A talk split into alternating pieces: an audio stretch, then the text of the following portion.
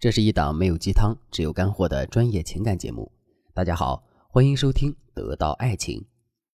在今天的课程开始之前，我先问大家一个问题：如果你在参加一个重要典礼的时候，突然被主持人问到，如果你的手里有三朵玫瑰花，你会把它送给谁呢？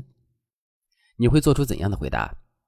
在听到这个问题之后，一般人肯定都慌了，因为这是一个明显考验情商的问题，稍有不慎就会说错话。不过，胡歌在国剧盛典的颁奖典礼上，却用他的高情商给我们展示了一个教科书式的回答。胡歌是这样说的：“第一朵玫瑰花，我要送给自己的家人。这里的家人不仅指老板、经纪团队、经纪人、化妆师、宣传，也包括一直在支持我的粉丝。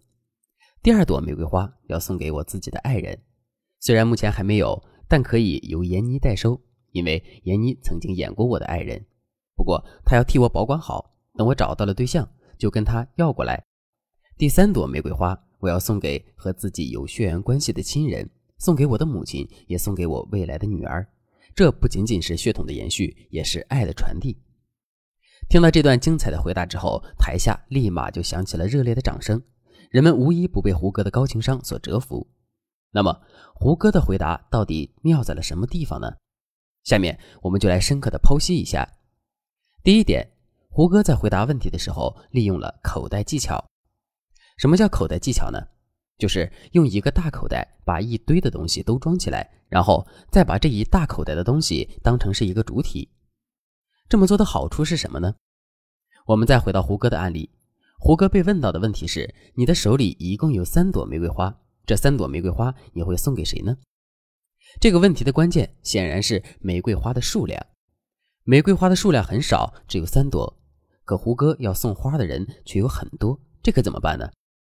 如果胡歌的情商不够高的话，这个时候他肯定就去把心里的一堆人排序了，然后选择三个最重要的人送出这三朵玫瑰花。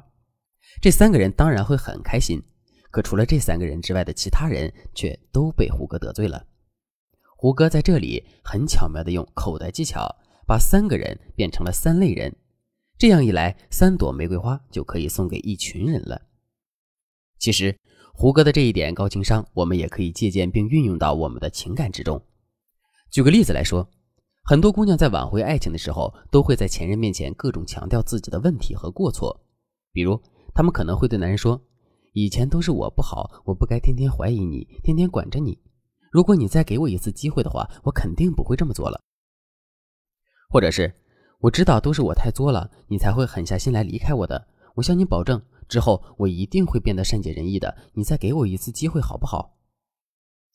听到我们这两句真情意切的话之后，前任会被我们感动，然后答应跟我们复合吗？其实一般来说，男人并不会这么做。为什么呢？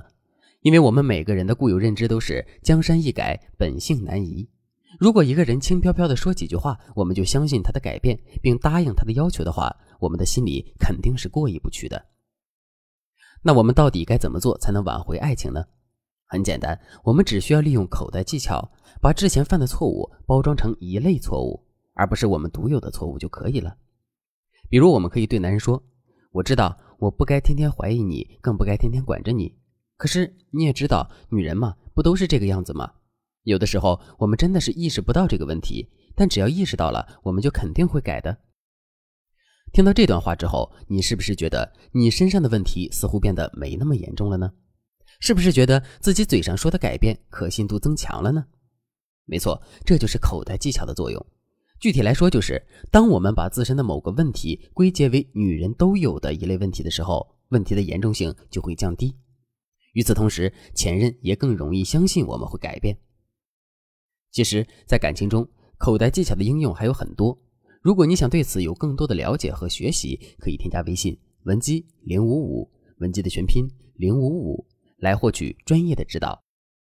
好了，说完了胡歌高情商的第一个原理，我们再接着来说第二个原理：把问题牵引到未来。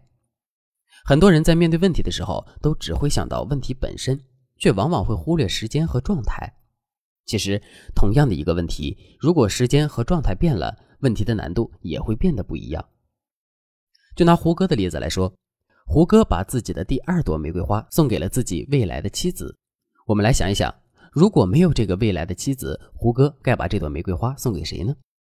其实送给谁都不合适，因为一旦胡歌指定了一个人之后，就会出现一堆与这个人同等远近的人。既然是同等远近，那为什么送他却不送我呢？而胡歌把玫瑰花送给自己未来妻子的做法，就很好的避免了这个问题出现。胡歌的这一点高情商，我们其实也可以运用到感情之中。举个例子来说，你的老公是一个四体不勤的人，平时在家里除了躺尸就是躺尸，一点家务活都不干。你为了让男人改掉这个臭毛病，就给他制定了一个考察期，同时给他制定了奖惩措施。第一个月的时候，男人非常努力的在改变，可最终的结果并不好。这个时候你会怎么做呢？一般来说，我们都会按照两个人之前约定好的，该赏赏，该罚罚。可是男人确实已经很努力了，在这种情况下，如果我们去惩罚男人的话，肯定会在一定程度上打击他的自信心。可是我们也不能去奖励他，毕竟他确实没做好。你看，如果我们不考虑时间问题的话，这显然是一个无解的问题。可是，如果我们把时间加进去，问题马上就会变得不一样。